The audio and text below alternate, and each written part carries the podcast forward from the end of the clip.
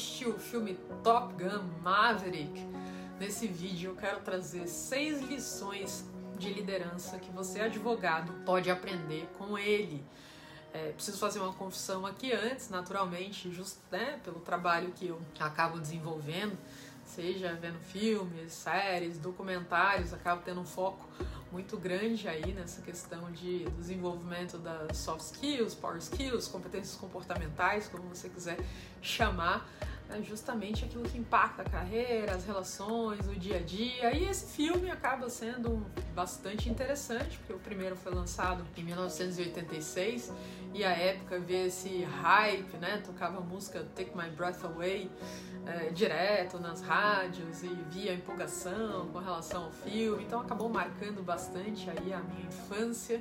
E quando saiu, assim, quando eu soube que ia sair, fiquei bastante empolgada de assistir. Esperei um pouco dar uma assentada aí na poeira em relação a ele, mas foi um filme que arrecadou aí mais de um bilhão nas bilheterias globais e é o filme de maior sucesso da carreira do Tom Cruise. Então, antes de entrar nesse tema de liderança, eu quero aproveitar para reconhecer, claro, que muitas decisões ali que são tomadas por ele, pela sua equipe, são, acabam sendo de vida ou morte, né? Que não é o caso do dia a dia, em regra da advocacia, mas também para a maioria das decisões diárias ali, é, muitas das lições aprendidas super servem e é sobre isso que eu quero falar aqui. Então, em primeiro lugar, cuidado aí, para quem não assistiu, de repente pode ter algum spoiler em relação ao filme aqui. Então, é, trago esse vídeo para uma reflexão para aqueles já assistiram, para você não correr esse risco, na exceção de você não ligar para isso. O primeiro ponto é ter um propósito claramente definido. Então, é nítido que o filme mostra essa paixão do piloto, né, do, do Maverick ali, e como isso alimenta o seu propósito. Então, apesar de todas as suas pisadas de bola,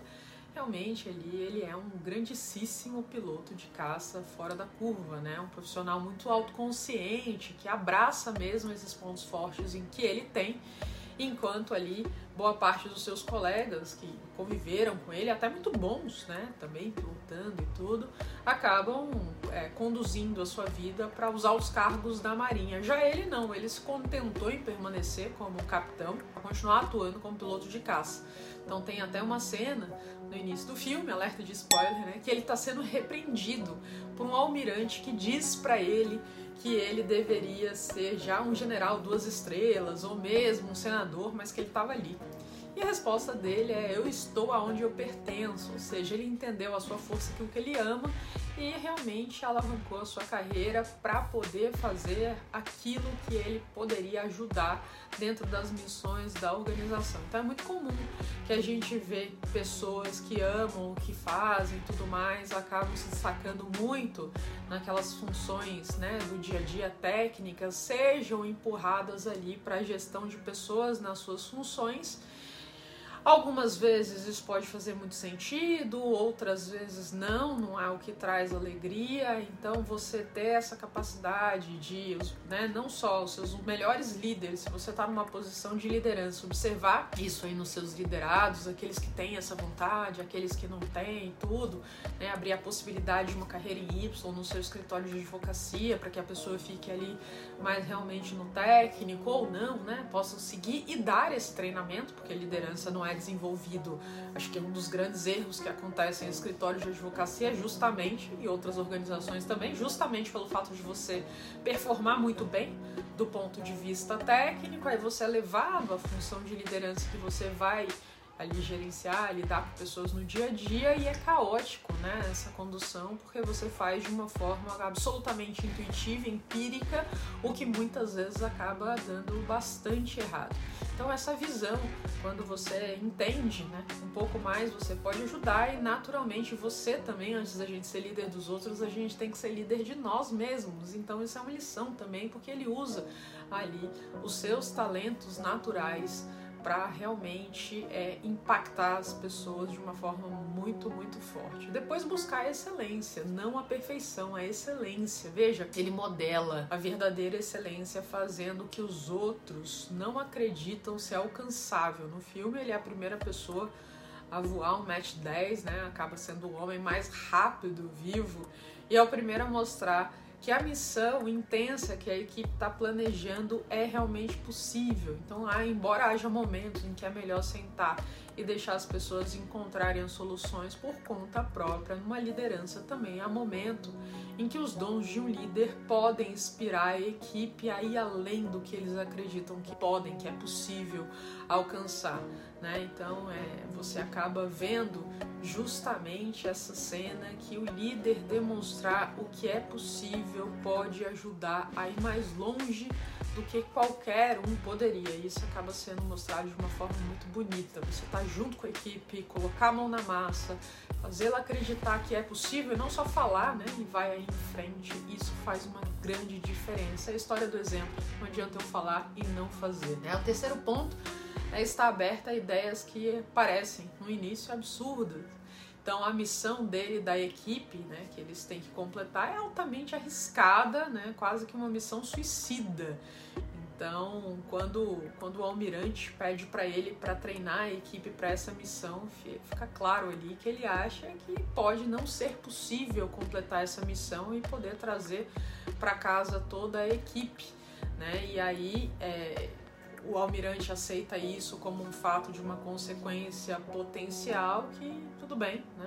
É absolutamente natural, justamente pela, pelo risco que a missão tinha. Então, a talentosa equipe ali de pilotos também não tem certeza que essa missão seja viável, mas ele estabelece um padrão mais alto e acaba criando um plano de como chegar lá para trazer o time inteiro depois de volta para casa, mesmo que isso exija aí feitos que nunca foram atingidos antes. Isso é fantástico porque você vê que, né, ao contrário do almirante, que é ok, é aceitável se a gente tiver perdas de vida, ele se preocupa com o seu time.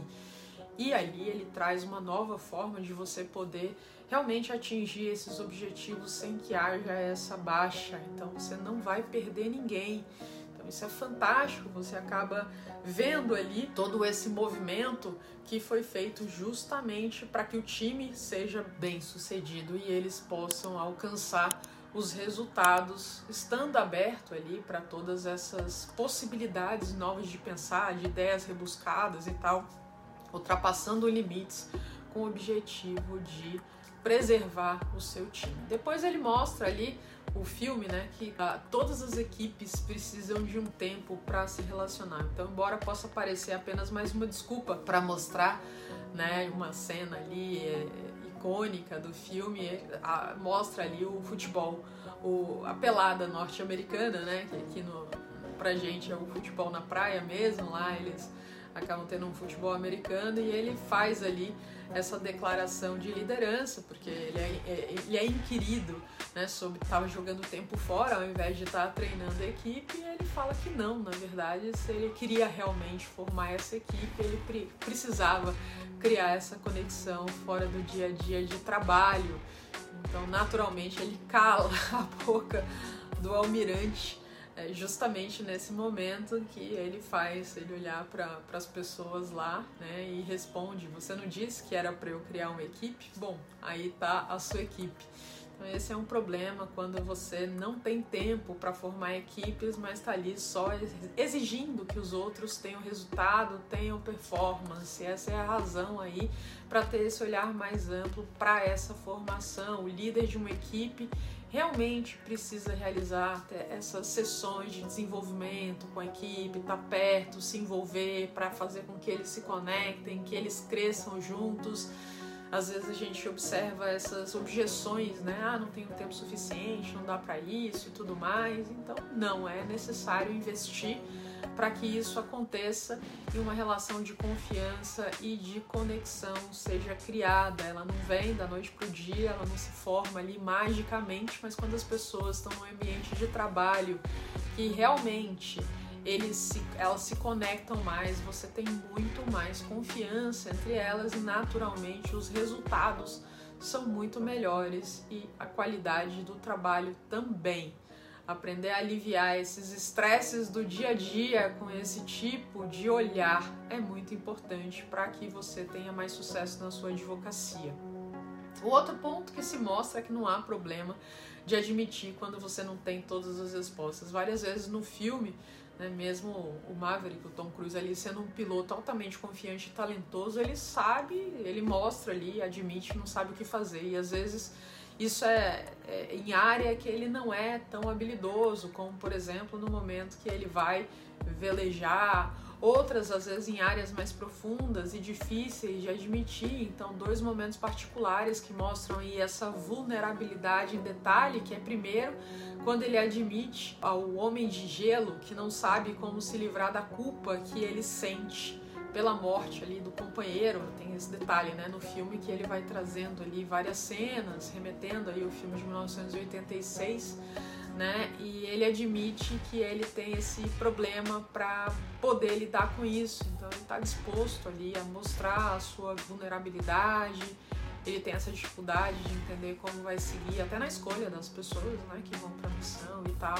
Então, esse é um dos princípios fundamentais por trás da, da, da liderança, né? Você criar a equipe com uma segurança psicológica forte. As mais saudáveis são aquelas que podem e sabem né, que não tem problema de você falar sobre os desafios, sobre os seus problemas, porque os líderes fazem também. E no sexto ponto, que é tudo uma questão de networking. O filme mostra a importância das relações de trabalho e justamente essa é a razão, inclusive, pela qual Maverick é escolhido para ser o piloto da missão, porque o seu né, ex-companheiro de equipe, que é o Tom Iceman, que é né, justamente ali esse homem de gelo, Val Kilmer, né, é um almirante, comandante da frota do Pacífico dos Estados Unidos, e ele luta para que o Maverick assuma essa missão, porque ele sabe, desde o dia que eles voaram juntos, né, que realmente ele é um, uma pessoa absolutamente fora da curva, né, esse trabalho que ele faz. Então ele diz que a Marinha precisa dele, as crianças precisam dele, é por isso que ele lutou